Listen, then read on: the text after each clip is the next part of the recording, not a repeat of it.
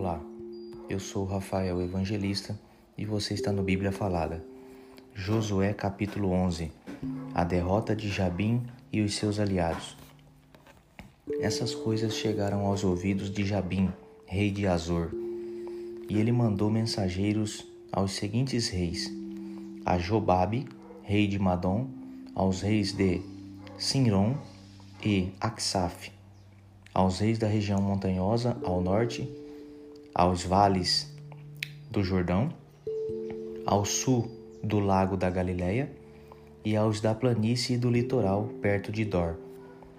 Também enviou mensageiros aos cananeus dos dois lados do rio Jordão, aos amorreus, aos heteus, aos perizeus, aos jebuseus da região montanhosa e aos heveus que viviam ao pé do monte Hermon na terra de Mispa.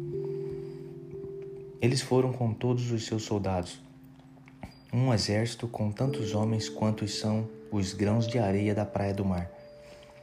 Tinham também muitos cavalos e carros de guerra. Todos esses reis juntaram os seus soldados e acamparam perto do riacho de Merom, para lutar contra o povo de Israel. O Senhor Deus disse a Josué: não fique com medo deles. Amanhã, a esta mesma hora, eu matarei toda essa gente para Israel.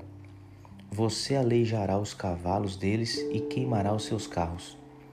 Assim Josué e todos os seus soldados atacaram de surpresa perto do riacho de Merom, e o Senhor Deus deu a vitória aos israelitas.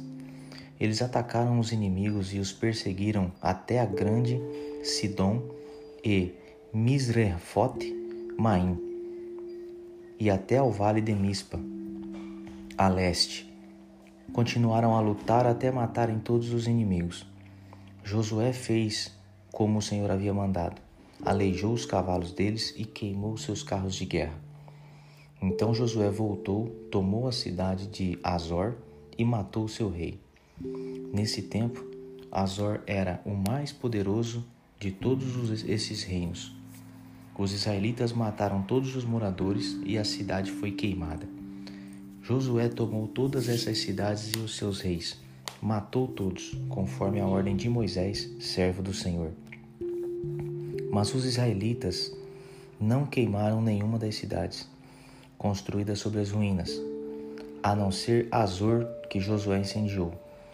Os israelitas ficaram com todos os objetos de valor e com o gado dessas cidades mas todas as pessoas foram mortas, não ficou ninguém vivo.